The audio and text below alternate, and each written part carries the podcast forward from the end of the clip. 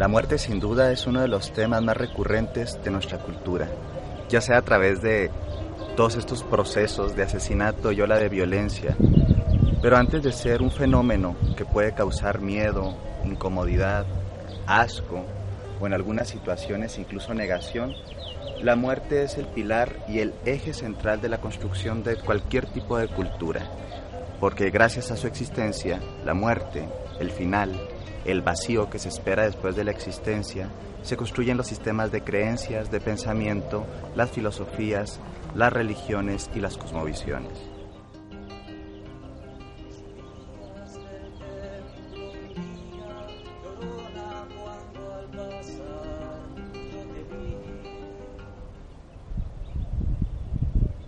Todas las personas, de una u otra forma, queremos saber qué nos depara después de la muerte. Así, cada tradición espiritual cuenta con un significado o una serie de significaciones acerca de la muerte. En algunas tradiciones volvemos al vacío eterno de donde todo emerge. En otras tradiciones se nos dice que habrá un juicio con su respectiva recompensa o castigo. Y en otras tantas, principalmente las primarias o nativistas, hay un retorno a la misma tierra de la cual todos emergemos. Sin embargo, la muerte, en primera y última instancia, es lo que da sentido, pero también nos hace buscar el sentido de nuestras propias vidas.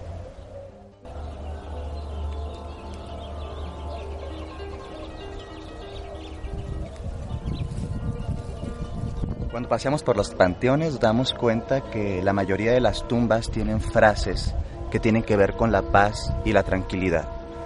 Dicen por ahí que nosotros morimos como vivimos. Uno de los grandes pensamientos occidentales a través de la cultura judaica cristiana y específicamente el catolicismo es que la muerte nos llevará a un estado en el cual retornamos a la esencia divina. Esta misma esencia divina, de una u otra forma, nos juzgará y tendremos ya sea la gloria eterna o un castigo en el infierno. Quizá una de estas ideas a nivel religioso, esta idea específica a nivel religioso, es con la cual se ha controlado la conducta de las personas a lo largo de milenios, ya que si no seguimos de los instruccionamientos que dicen las religiones, pues tenemos consecuencias negativas.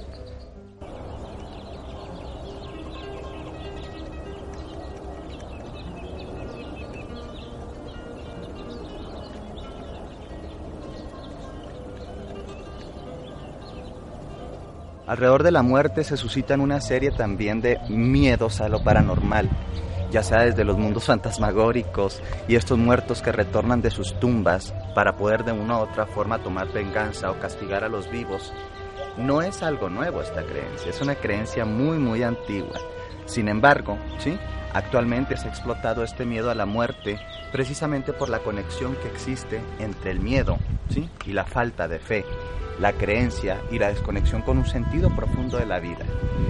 Es interesante ver cómo existen cada vez más películas acerca de muertos vivientes, zombies, aparecidos, seres espectrales.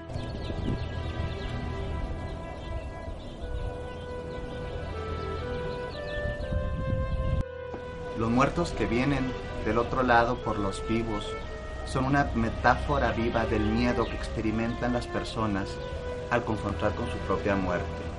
Todos vamos a tener que confrontar con nuestra propia muerte, pero el miedo emerge cuando sentimos que no hemos tenido una vida congruente, limpia, sana, pacífica o lo que podríamos llamar correcta. Sin embargo, así como dije al principio, cada quien muere como ha vivido. Gran parte de los procesos de miedo a la muerte en el posmodernismo no tiene que ver con los miedos a lo sobrenatural, ni siquiera a lo religioso, sino con los sentimientos de culpa que se han ido inculcando en, esta en estas tradiciones occidentales que nos dicen que nos espera un cielo, un infierno, un bien o un mal.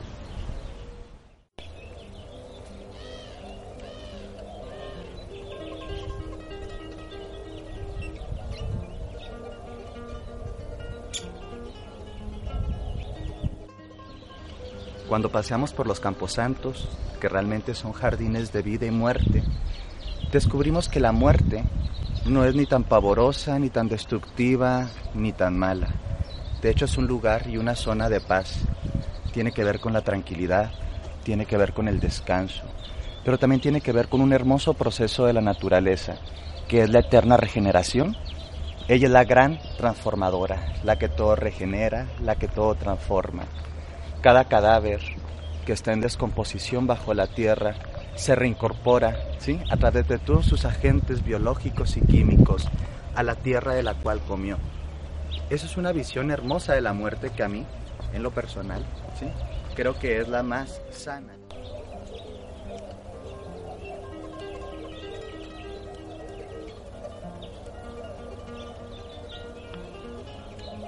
La vida se come a la vida y eso es la muerte en primera y última instancia.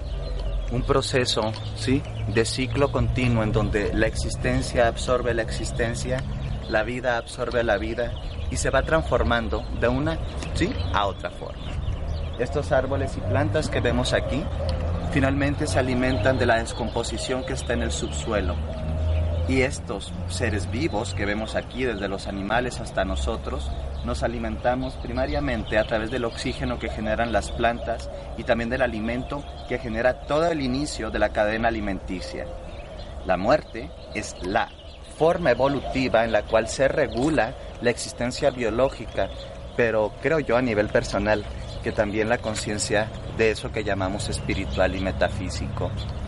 En una metafísica más cercana a la biología y al entendimiento de, la naturaleza, es decir, una visión espiritual basada en la tierra, la muerte no tiene que ser un proceso doloroso de destrucción o de pérdida, sino más bien un proceso de integración, de vida, de equilibrio y sobre todo de eternidad. Porque ¿qué otra forma de hacernos eternos tenemos que es morir? Porque cuando morimos somos reabsorbidos y cada átomo que nos constituye es absorbido por una serie ¿sí? de seres vivos, de tierra, de composta, ¿sí? que finalmente van a alimentar a otros seres y formarán parte del cuerpo de muchos, muchos otros seres.